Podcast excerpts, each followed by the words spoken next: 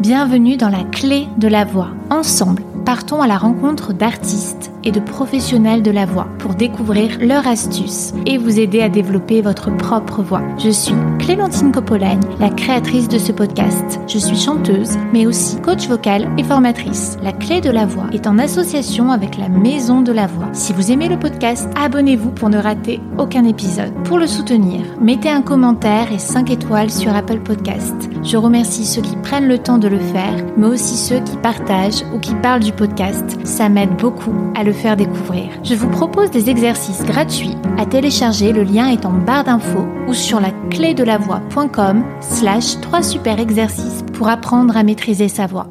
Aujourd'hui, c'est la journée mondiale de la voix. L'occasion idéale pour recevoir la présidente de l'Association française des professeurs de chant. L'AFPC, EFTA France, se donne pour objectif permanent de réunir et de représenter les professeurs de chant en activité dans l'ensemble des structures, d'État ou privées. Emmanuel Renoir, dit également Gabi, nous parle des missions de l'association. Elle nous partage également ses conseils avisés de coach vocal et professeur de chant dans les musiques actuelles. Je vous souhaite une très belle écoute. Bonjour Emmanuel. Bonjour. Je suis heureuse de vous recevoir aujourd'hui. Est-ce que vous voulez bien nous présenter l'AFPC avec plaisir.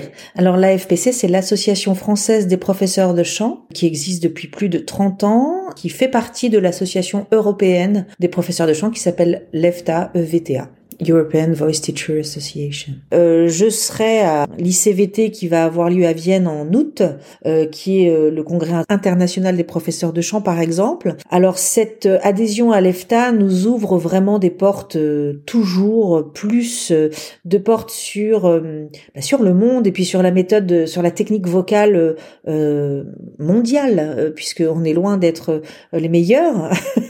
Ça nous fait découvrir encore une fois plus de ressources, plus de gens, euh, par exemple, dans les pays du Nord, ils sont euh, euh, extrêmement forts et développés dans la direction de chœur.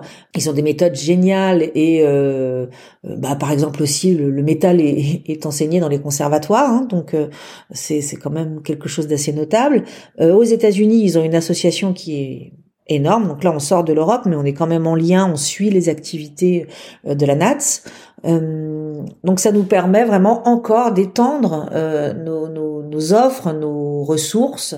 Quelles sont les missions de l'association? Alors cette association, elle a pour but euh, premier de rentrer dans un réseau de professeurs de chant, toutes esthétiques confondues, et même de professionnels de la voix. Enfin voilà, on a des adhérents aussi qui sont des professionnels, des orthophonistes, des phoniatres ou des gens passionnés par la voix. Et elle a pour but aussi de proposer aux adhérents de rester connectés à toutes les formations qui peuvent s'ouvrir à eux, euh, aux découvertes des nouvelles euh, méthodes, techniques, euh, euh, avancées scientifiques et toutes sortes de choses. Voilà. Vous organisez régulièrement hein, des tables rondes et des journées pédagogiques. Comment est-ce que ça se déroule?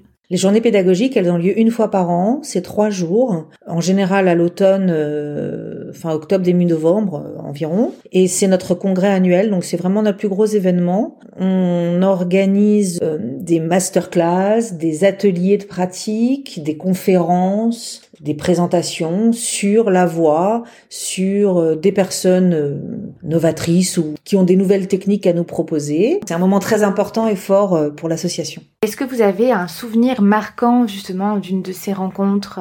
Mes premières journées pédagogiques où j'ai vraiment découvert euh, un réseau, j'ai découvert euh, que je n'étais pas seule puisque moi j'étais professeur euh, indépendant et c'était pas si évident que ça d'être dans mon école et de pas avoir de contact avec d'autres professionnels comme moi. J'ai vraiment été ravie de pouvoir échanger avec des nouvelles personnes, des personnes qui ont des approches différentes, des idées différentes, qui enseignent alors moi j'enseigne le chant musiques actuelles amplifiées, d'échanger avec des gens qui font du lyrique, des gens qui font les deux. Et ça, c'était vraiment très, satisfaisant. Ça m'a apporté euh, vraiment tout de suite beaucoup, en fait. Je me suis sentie chez moi, un petit peu aussi.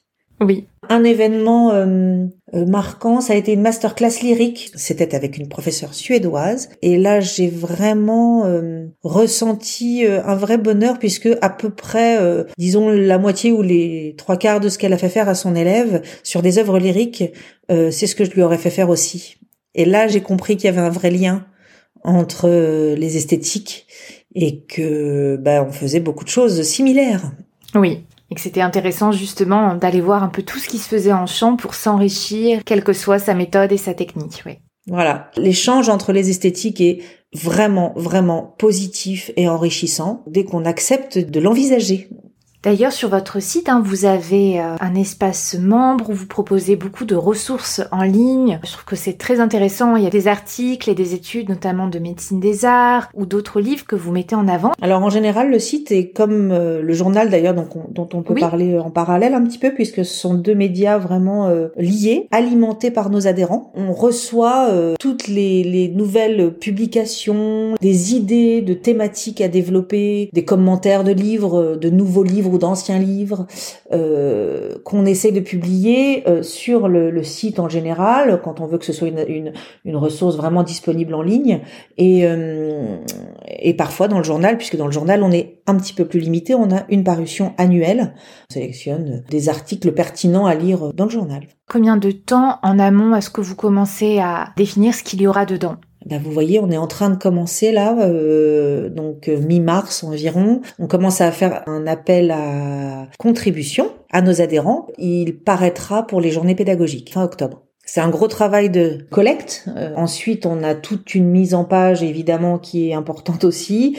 Parfois, euh, on traduit des articles professionnels internationaux, donc ça, ça prend du temps aussi. Et bien sûr, tout ça est bénévole, donc c'est en plus de nos temps de travail. C'est normal que ça prenne un peu plus de temps. Oui, et donc tous les adhérents peuvent proposer un des ressources qu'ils ont particulièrement aimées ou trouvent intéressantes, mais aussi proposer de faire connaître leur travail. Complètement. On fait pas de publicité aux, aux adhérents c'est pas dans ce sens-là qu'on va, c'est vraiment dans le sens de, de la pédagogie. C'est notre cheval de bataille, développer toutes les connaissances en pédagogie qu'on peut avoir. Et pour les non-adhérents, est-ce que le journal peut être commandé? Ah oui, il est commandable en ligne. Pour tout le monde. Très bien. Est-ce que vous voulez bien nous parler de la formation continue à destination des membres en collaboration avec d'autres institutions et d'autres associations? Ça a récemment évolué puisque euh, avant nous nous étions dans une démarche de formation et on pouvait organiser des formations ponctuelles pour nos adhérents euh, où on leur proposait, on faisait, on se faisait le relais de certaines formations euh, qui avaient lieu sur le territoire. Euh, aujourd'hui, on est tenu par la certification Calliope qui a, qui fait partie de la réforme euh, de la formation professionnelle en France, et on n'a pas passé cette certification avec l'association parce que c'était trop lourd euh, à porter bénévolement, on va dire. Il y a beaucoup de professeurs de chant qui ont arrêté d'être formateurs depuis. Malheureusement, oui, ils mm. peuvent plus avoir de prise en charge publique, donc pas de financement AFDAS. Voilà, ça complique certaines choses. Moi, j'ai tendance à croire que il y a vraiment deux pans. Voilà, il y a un pan qui est un peu plus compliqué, et puis il y en a un autre qui est vraiment positif puisque il garantit de la qualité de la formation qu'on va recevoir et qu'on va donner. Et moi, je trouve ça très bien. Du coup, la FPC, euh, n'étant pas certifiée Calliope, elle euh, ne peut plus dispenser de formation. Néanmoins, on est force de, ressources euh, par rapport à cette certification puisqu'on est allé assez loin dans la démarche. On peut conseiller nos adhérents qui en ont besoin, ce qu'on a fait déjà, et on est bien sûr relais de toutes les formations que nos adhérents peuvent proposer, puisqu'en dehors du site, on a aussi un groupe sur Facebook et une page Facebook sur lesquelles on peut là relayer la publicité. Oui, c'est un groupe qui est très actif. Et donc, euh, n'importe quel adhérent ou même peut-être des professeurs de chant euh, qui débutent peuvent vous contacter pour savoir ce qui existe comme formation certifiée et recommandée par vos soins. Exactement, on essaye d'être vraiment un interlocuteur euh, aidant pour tous les professeurs euh, de n'importe quel âge et de n'importe quelle expérience qui, souhaitent des informations euh, sur leur formation. Je voulais connaître votre rôle pour les personnes qui ne sont pas encore professeurs de chant, qui songent à le devenir. Est-ce qu'ils prennent régulièrement contact avec vous pour vous demander quelles sont les formations existantes? Alors oui, c'est régulier, on va dire. Je pense que la formation euh, des professeurs de chant, euh, la formation certifiée des professeurs de chant pour être tout à fait clair, est pas encore assez euh, médiatisée, connue de tous. En tout cas, c'est ce que je ressens dans ma région. Voilà, moi je suis en Normandie. Je vois beaucoup de professeurs qui de chanteurs en fait qui deviennent professeurs, ce que je trouve très très bien. Je trouve que le, le, le volet pédagogique est vraiment important et j'invite dès qu'on me contacte à compléter sa formation. Aujourd'hui, on a on a vraiment beaucoup d'offres, dont des offres certifiées euh, reconnues par l'État, enfin des des bac plus 3 ou bac plus 4 euh, voilà reconnus par l'État. Après, on peut faire des choix, on peut se former sous plein de formes différentes, mais j'invite largement les chanteurs qui, qui deviennent professeurs de chant à continuer ou commencer à se former. Oui, oui, je crois que c'est le travail de toute une vie. et en tant que chanteur, et pour pouvoir transmettre euh, au mieux. Puis la pédagogie et les approches, il y a un apport qui est constant et c'est vraiment ce que je trouve fantastique euh, dans notre époque. Ah oui, complètement. Et, et pour moi, le, volet, euh, le volet pédagogique est absolument indispensable. La posture pédagogique, la réflexion pédagogique, euh, par quelles approches, euh, les, avoir plus d'outils pour répondre aux problématiques de nos élèves, qui sont tous différents et donc qui ne comprendront pas forcément toujours les mêmes points de vue, les mêmes approches. Moi, je trouve ça très bien et très satisfaisant dans mon métier puisque finalement, on arrive toujours, grâce à ça, à faire avancer nos élèves et c'est quand même ça le, le nerf de la guerre. Oui. Et dans cette optique, vous avez créé les webinaires, les dimanches connectés. Est-ce que vous voulez bien nous en parler? Oui, tout à fait. C'est une démarche qu'on a depuis. Eh ben, je pense qu'on va fêter nos un an là. Euh, on a dû fêter nos un an en mars. Donc c'est une démarche qu'on a voulu engager aussi pour garder plus de contact avec nos adhérents, puisqu'on ne les voit finalement qu'une fois par an. Alors évidemment, on a des newsletters, on a plein de choses, mais euh, un rendez-vous euh, virtuel qui, qui pour nous est plus simple, bien sûr, puisqu'on est disséminé partout en France, euh, et toujours sur, euh, disons, une petite fenêtre euh, pédagogique nous a paru intéressante. C'est aussi un peu grâce aux, enseignements du, de la crise Covid. Hein. On organise un webinaire tous les deuxièmes dimanches du mois, d'une heure. On essaye de pas dépasser autant que possible. Soit on, on invite quelqu'un à, à participer, à nous présenter une réflexion, à nous présenter une thématique, soit c'est un webinaire de réflexion commune avec des participations euh, diverses et variées de nos adhérents, mais aussi ces webinaires, on a souhaité qu'ils soient ouverts à tous les professeurs de chant qu'ils souhaitent, et gratuits bien sûr, potentiellement pour inviter des gens à, adhérer à l'association éventuellement, mais ça peut être aussi tout simplement euh, une, une, une curiosité euh, bienvenue, je pense, euh, d'un professeur qui, qui, qui, ne souhaite pas adhérer. Donc récemment, on a eu, je dirais, je parlerai de Pauline Hureau, qui est une orthophonie spécialisée dans l'accompagnement vocal des personnes transgenres, et donc on a une, euh, elle nous a présenté son travail euh, euh, et on a eu bien sûr un échange à la fin de, de l'heure là-dessus.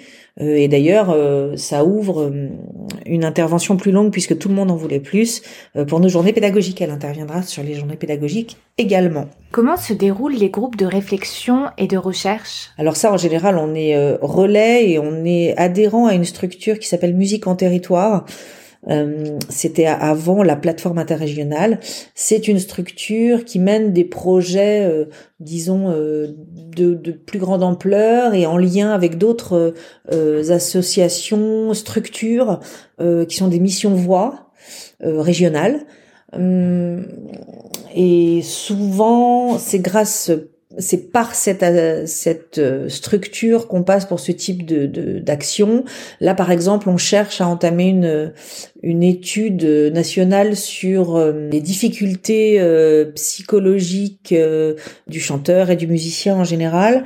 Oui, il y a Cura qui a fait une étude là-dessus qui est quand même assez inquiétante hein, sur euh, la santé mentale euh, des musiciens et des chanteurs. C'est ça. Il y a aussi l'INSART qui vient de sortir un, un résultat d'étude.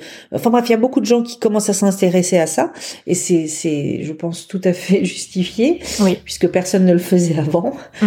Euh, je lisais un article justement de, de, des résultats de l'INSART qui disait que comme c'est un métier passion, euh, a priori tout va toujours très bien, euh, puisqu'on on agit dans notre domaine de, de, de, passionnel. Et en fait, euh, on se rend pas du tout compte de tout ce que ça peut engendrer comme euh, stress ou comme mmh. difficulté. Voilà. Par exemple, là, ça passera par Musique en territoire qui, qui va tenter de monter quelque chose de grande envergure parce qu'il faut aussi des moyens. On, on, est on est une petite association, on est limité en moyens. Mais un de nos adhérents participera à cette étude, c'est même le, un des initiateurs qui s'appelle Christophe Ferver. et on essaiera bien sûr de participer autant qu'on le peut. Et on se fait aussi toujours le relais de toutes les études qu'on va chercher et qu'on nous apporte. Pendant le confinement, il y a eu beaucoup de cours en ligne et cela est devenu très répandu maintenant de donner des cours de chant euh, en visio. Quels sont vos conseils? Qu'est-ce que vous avez remarqué suite au confinement parmi vos adhérents euh, professeurs de chant? Et puis peut-être aussi du côté hein, des personnes qui prenaient les cours de chant c'est une méthode euh, nouvelle, enfin en tout cas pour beaucoup d'entre nous qui, ne le faisions pas avant. C'est une méthode très intéressante pour un certain type d'élèves. Pour moi, mon avis, c'est que, enfin c'est beaucoup plus compliqué d'avoir des élèves très débutants en ligne. Euh, c'est faisable, mais vraiment ça demande un gros travail au professeur. Donc voilà, de préparation, d'envoi de, d'audio avant, d'envoi d'exercices, etc., etc. je trouve, pour ma part, moi je m'en sers vraiment comme une méthode complémentaire euh, à mes cours euh, en présentiel et j'envisage des nouvelles applications plutôt euh, toujours pareil en complément, quelque chose qui soit alternatif, on va dire, entre le présentiel et, et en ligne ça m'a permis quand même aussi de, de, pouvoir coacher des artistes qui avaient besoin d'un petit peu de d'exercice d'échauffement et puis un peu de préparation aussi euh, à des auditions ou enfin par exemple je coachais euh, un groupe qui était aux Inuits du printemps de Bourges. Donc euh, voilà comme je pouvais pas être physiquement sur le lieu ça c'est quand même très appréciable aussi. Et en l'occurrence mon élève enfin cet artiste a, a largement apprécié ça les retours qu'on a eu, on a fait une étude euh, à la FPC là-dessus auprès de nos adhérents et on a eu un, petit retour euh, de cette étude lors de nos dernières journées pédagogiques. Hum, ben, c'était mitigé. Certains se sont vraiment appropriés cette méthode et ont adapté leur pédagogie, puisque clairement on ne peut pas du tout faire la même chose en ligne que ce qu'on fait en présentiel. Donc certains ont pu euh, adapter leur méthode et, devenir vraiment efficaces dans ce, dans ce domaine. Pour d'autres, ça a été euh, complètement euh, impossible à adapter. Ça n'a été que de la souffrance. Est-ce que vous avez des conseils à donner pour optimiser ces cours en ligne? Oui, prendre le problème vraiment plus haut, par, un autre angle, euh, c'est-à-dire euh, essayer d'avoir vraiment une vision globale de l'heure, enfin du cours, euh, prendre du recul pour comprendre comment va être reçu, comment vont être reçus les enseignements de l'autre côté de l'écran, et du coup vraiment prendre le temps d'étudier sa posture pédagogique, son déroulement de cours, Hmm, en amont. Vraiment, ça demande de la préparation, je pense. Et d'un point de vue technique, est-ce qu'il y a des outils qui peuvent faciliter la tâche? Alors ça, c'est pareil. Il faut que l'élève soit équipé suffisamment pour euh, avoir un son correct, parce que sinon, évidemment, ça ne fonctionne pas. Pour le professeur, c'est pareil. J'ai essayé plusieurs choses personnellement, euh, les cours avec un casque, les cours sans casque, amplifiés sur une enceinte, etc., etc. Il y a toujours du positif et du négatif dans toutes les méthodes. Hmm. Mais par contre, pour moi, une, euh, une connexion euh, euh, correcte est indispensable et une habitude d'écoute. Ça veut dire que quand on a trouvé notre méthode d'écoute, je parle hein, vraiment du professeur, la maintenir et la développer, la garder puisqu'on s'y habitue et qu'on s'adapte ce que je trouve très intéressant au sein de l'association, hein, comme vous l'avez dit tout à l'heure, toutes les esthétiques vocales sont représentées. Auparavant, hein, les anciens présidents étaient plutôt des chanteurs lyriques. Essentiellement, après, il y a eu euh, le jazz. Et vous, vous êtes professeur de chant en musique actuelle. Est-ce que vous voulez bien nous parler hein, des membres du bureau et puis de cette ouverture sur les musiques actuelles? Oui, alors elle a, elle a été euh, déjà euh, initiée depuis longtemps, mais euh, la première présidente musique actuelle de la FPC, c'était Claudia Phillips. Qui est chanteuse de jazz. Ouais, ouais. Et bah, une très grande pédagogue reconnue en France et ailleurs. Je suis donc la deuxième. L'ouverture est déjà présente depuis une dizaine d'années. Claudia, c'est pas mal battu. Enfin, ça n'a pas toujours été évident. Euh, moi, j'ai vraiment, je profite vraiment de tout tout ce qu'il y a eu avant. Euh, euh donc l'ouverture, elle est effective. Il y a toujours une majorité de professeurs lyriques à la FPC, bien que je pense que ça ait tendance à de plus en plus s'équilibrer, y compris par les professeurs qui font les deux esthétiques. Euh, elle est indispensable dans toutes les instances de l'association euh, et du coup dans le bureau on essaye toujours d'avoir un équilibre, euh, un équilibre entre les esthétiques. Voilà, ce qui est le cas en ce moment puisque euh, j'ai des collègues euh, musique actuelle et lyrique. Ça permet vraiment de garder le souci de la présence des deux esthétiques, c'est-à-dire que quand on organise nos, journées pédagogiques, on a le souci de répondre à la fois euh, à des questionnements musique actuelle amplifiés et à des questionnements lyriques.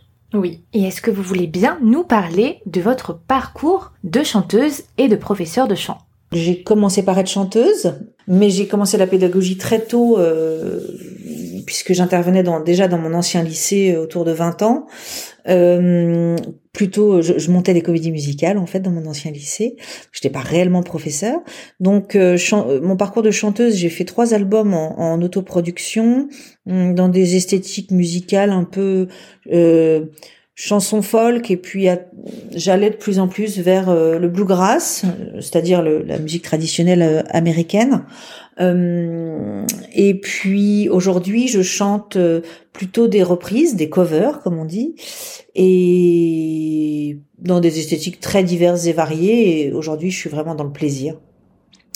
Et la pédagogie du chant est arrivée assez vite. Euh, donc très tôt, à 20 ans, je montais des comédies musicales dans mon ancien lycée. Euh, puis euh, j'ai commencé à donner des cours il y a une quinzaine d'années en arrivant en Normandie. Euh, sans formation particulière. J'ai fait ça quelques années et puis je me suis heurtée euh, à des problématiques auxquelles je ne pouvais pas répondre. Euh, donc, euh, je suis allée me former puisque c'était pas euh, acceptable pour moi. donc, c'est l'année où j'ai rencontré David Ferron, qui est venu faire un stage sur les voix saturées chez moi, en Normandie. Et du coup, il m'a orienté vers le studio des variétés. Oui, les professeurs. Voilà. Donc, j'ai j'ai fait la formation du studio, formation de formateur au studio des variétés qui a duré un an, qui a été dense. donc, j'étais voilà et ensuite, bah ensuite, à partir du moment où j'ai commencé à me former, en fait, je n'ai plus arrêté. Oui. Euh, donc j'ai. C'est souvent comme ça. ouais, voilà. Donc j'ai voulu découvrir plus de choses, apprendre plus de choses. Donc j'ai continué les cours pour euh, spécialiser un petit peu, euh, enfin pour avoir plus de, de, de, de, billes sur les voies saturées, puisque c'était quelque chose qui m'intéressait beaucoup. Donc j'ai continué un an et demi, deux ans de cours avec David Ferron en particulier. Puis j'ai fait divers stages. Euh, euh j'ai fait un stage avec Alan Wright du chanteur moderne. Ensuite j'ai fait aussi un stage avec Robert Susuma à Paris. c'était un pédagogue qui m'avait été chaudement recommandé. En fait au départ je m'étais inscrite pour la méthode et style. Oui. Et puis en cours de route, il a changé euh, son, son, intervention. Donc j'ai fait euh, le One Voice, One Style, qui, qui, qui pro, enfin sa méthode à lui. Euh, bah, j'ai appris, j'apprends un petit peu partout. Hein. On apprend toujours quelque chose. Euh, il y a des, des on a, en fait, on apprend autant de la posture des pédagogues, je trouve, que euh, de ce qu'ils souhaitent nous enseigner ou ce qu'ils présentent ça m'a à la fois aidé à, avoir plus de d'exercices, enfin voilà, et concrètement plus d'exercices, et aussi à choisir ma posture pédagogique. Est-ce que vous voulez bien nous parler de votre posture pédagogique? Euh, je suis quelqu'un d'assez joyeux, donc euh, je pense que j'apporte euh, pas mal de légèreté dans l'apprentissage du chant, euh, ce à quoi je tiens beaucoup en fait. Néanmoins, euh, je pense avoir un travail technique assez approfondi dans une ambiance euh, cool et décontractée. voilà. j'écoute beaucoup les envies et les les ce que j'écoute beaucoup les souhaits de mes élèves. Je leur pose beaucoup de questions pour savoir ce qu'ils veulent eux et essayer de ne pas leur imposer des choses. Euh, ça, ça a évolué aussi beaucoup au cours des années. Au départ, on croit toujours quand on est jeune qu'on a la, la vérité et petit à petit, on se rend compte que Peut-être pas complètement. Je pense que ouais, plus on apprend, moins on sait. oui, dans un, dans un certain sens. Oui. Enfin, en tout cas, moins on est convaincu de détenir une vérité. C'est ça, voilà, c'est ça. Euh, je suis tout à fait d'accord avec ça. Donc en fait, euh, je pense que ma posture, elle est vraiment dans dans le plaisir, dans la joie et et cette petite heure ou plus que viennent passer les élèves avec moi, c'est un petit peu parfois euh, comme euh, j'essaie de les sortir de leur quotidien en fait. Un petit peu comme quand on va voir un concert et qu'on essaye de tout oublier pendant quelques heures, euh, voilà. Après, je suis pas en show hein, quand je fais mes cours, mais mais on essaye de beaucoup dédramatiser. Quels sont les conseils que vous donnez à vos élèves pour développer leur capacité d'interprétation? De s'amuser avec leur voix en premier, puisque moi j'ai découvert tellement de choses en faisant euh, des imitations ou des ou des en essayant de reproduire des sons en fait que j'entendais. Euh, donc c'est vraiment euh, un des conseils que je donne s'amuser avec sa voix, essayer des choses, toujours essayer des choses. Euh, toujours en, étant euh, bien sûr alors après on, installe le, le respect euh, le confort le respect de son corps le confort etc mais mais hum, la première des choses c'est de s'amuser je crois. Je pense qu'en s'amusant on fait peu d'erreurs. Je pense que c'est vraiment le premier conseil que je donne oui. Oui c'est aussi un conseil qui a été donné par votre ami Emmanuel Trinquès qui était euh, l'invité du podcast il y, a, il y a quelques épisodes. Et d'ailleurs, hein, vous étiez son invité. À la fin de l'épisode, je demande toujours qui est l'invité rêvé. Et c'était vous. Super. C'est une question que je vous poserai aussi tout à l'heure. Je voulais vous demander quel exercice aimez-vous faire pratiquer pour un geste vocal sain? C'est difficile euh, parce que c'est adaptable à chaque élève. Euh, alors, un exercice que j'aime faire pratiquer, Les sirènes. Oui. Les sirènes, je pense que c'est un exercice que j'utilise beaucoup. Euh, les sirènes, alors je, je mettrai quelques petites euh, euh, conditions sans aucune note, c'est-à-dire que je ne donnerai aucune note à mes élèves avant qu'ils commencent. Et en mouvement, c'est-à-dire en marchant, en faisant hmm. quelques pas, en s'étirant éventuellement les bras, en essayant de toucher le plafond, enfin voilà, en mouvement. Les sirènes en mouvement, je pense que c'est ça. Tout à l'heure, vous nous avez parlé du travail que vous aviez fait sur la voix saturée avec David Ferron. Est-ce que vous avez gardé euh, un exercice ou une phrase, quelque chose qui vous a aidé, que vous aimeriez transmettre dans le podcast? La phrase, ce serait La levée, c'est la clé c'est parce qu'on travaille énormément la levée euh, pour les voix saturées. Et voilà, donc on garde ça, c'est ça que j'aurais gardé. Et avec euh, Robert Susuma La visualisation avec Robert Susuma. La visualisation euh, euh, qui se rapproche un petit peu de la technique Feldenkrais. la visualisation de ce qui se passe à l'intérieur. Ça, c'est quelque chose que j'utilise un petit peu aussi, oui. Qu'est-ce que vous conseillez à vos élèves? Comment chauffer sa voix avant les concerts? Alors euh, c'est pareil, ça va dépendre un petit peu de l'esthétique abordée après, mais mais en général je, propose toujours de commencer avec la paille puisque c'est pour moi un exercice très révélateur de notre forme de la journée. Euh, et ensuite, euh, ben, je proposerai toujours en mouvement, puisque moi c'est ma, ma façon de faire. Hein. tous les exercices d'échauffement sont en mouvement. Mmh. Pour mobiliser le corps. Voilà, et puis pour euh, vraiment rester détendu, rester conscient de, toutes les parties de notre corps aussi. Euh, je ferai des vocalises. Euh, D'ailleurs, euh, il y a un très bon livre qui est paru là que je recommande fortement, qui s'appelle Vocal Ease, qui vient de Belgique. et j'ai trouvé plein de choses dedans que je trouve très intéressantes, qui, qui s'est classé par par objectif. Donc je trouve ça très très bien. pour des personnes, des artistes qui vont solliciter leur voix de façon plus intense, il faut aller jusqu'à l'utilisation, l'utilisation intense progressivement. Euh, j'aime, j'aime aussi faire des échauffements euh, en lien avec les chansons qui vont suivre, c'est-à-dire de prendre des phrases de chansons et de les décliner en vocalise.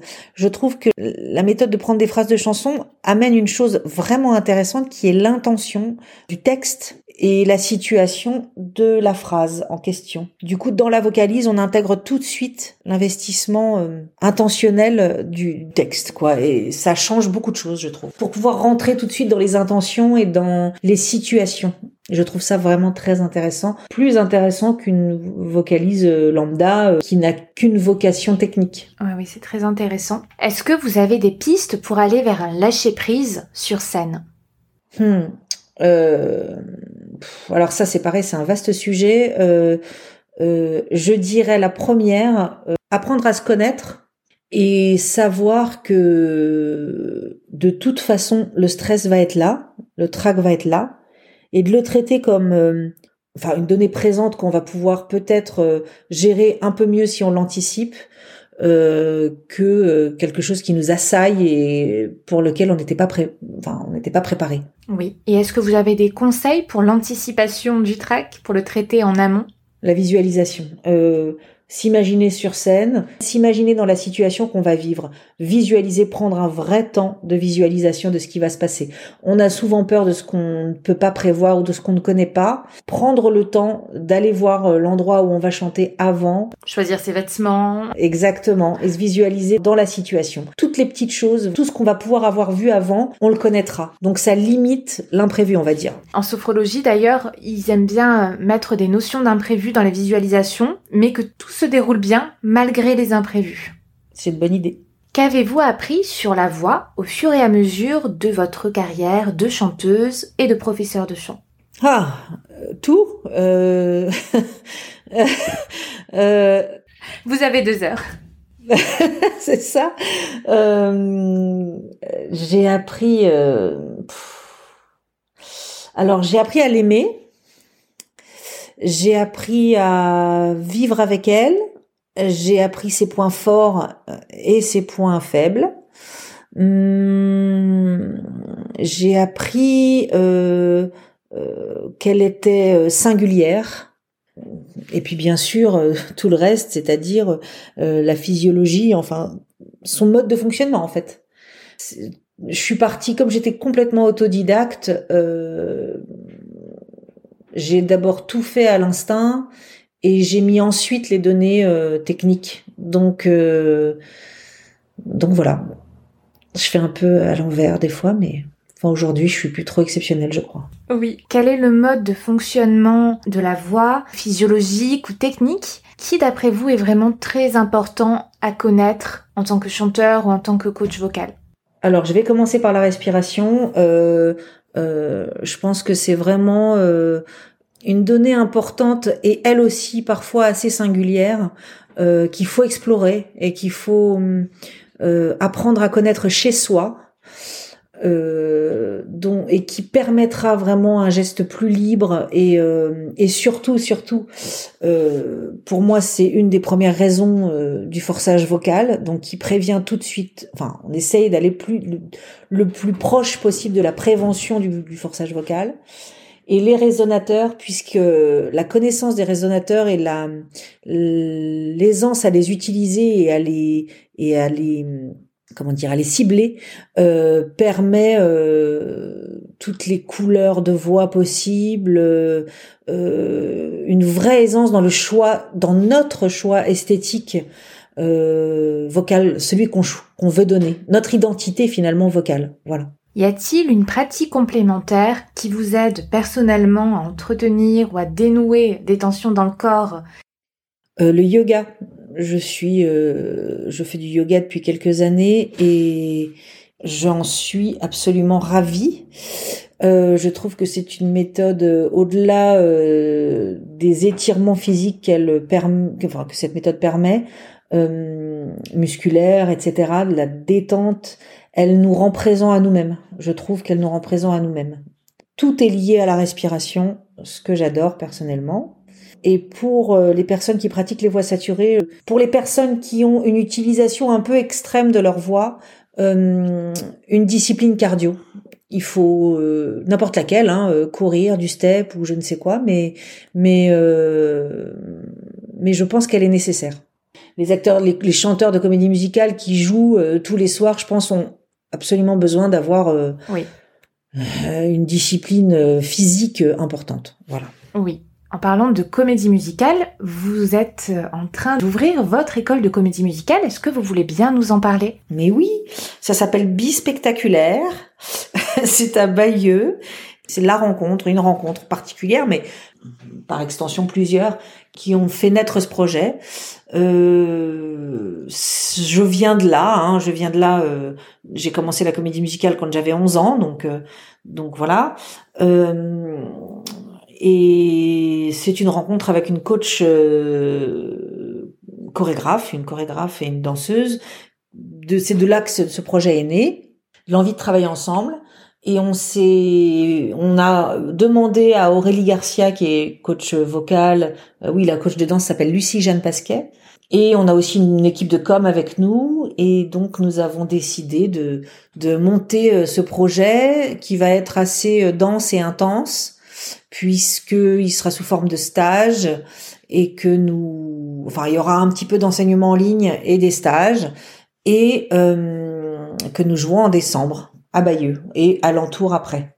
Très bien. Est-ce que vous avez des conseils à donner aux chanteurs qui écoutent quand ils ont mal à la gorge, qu'ils sont malades et qu'ils doivent chanter, qu'ils n'ont pas la possibilité d'annuler la représentation, ou parfois aussi pour les coachs vocaux ou les professeurs de chant qui font beaucoup de démonstrations, qui ont des journées de cours, qui ne veulent pas annuler, mais qui ont mal à la gorge. Alors, ça m'est arrivé récemment. Euh, c'est difficile. Euh, je, je, donnerais des conseils euh, assez basiques euh, d'inhalation et de euh, d'inhalation au thym par exemple, de boire du thé au thym, de de, de comment de pratiquer avec des huiles essentielles. Mais en fait, je pense que le corps a des ressources. Alors ça dépend aussi peut-être de la maladie. Hein, faut quand même voilà. Mais je pense que le corps a des ressources. Hum, enfin, on peut se, se s'auto euh, comment dire s'auto motiver c'est un petit peu se faire un petit peu de relaxation et de méditation pour visualiser viser le moment où on va avoir le plus besoin de notre voix qui est pas en très bonne forme.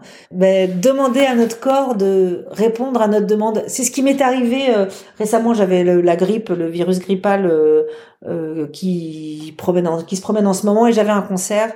Et en fait, j'ai eu une petite bulle, une petite bulle de deux heures. Voilà. Où ma voix a fonctionné, disons, aller à, à 70%, 75%. C'était tout à fait correct pour assurer ce que j'avais à faire euh, correctement. Et par contre, j'ai payé après. Mais, euh, mais j'ai pu faire mon concert. Comment faites-vous pour gérer votre temps et vous consacrer à la fois à l'enseignement, à vos concerts et à votre rôle de présidente dans l'association? J'essaye d'être euh, très très très organisée.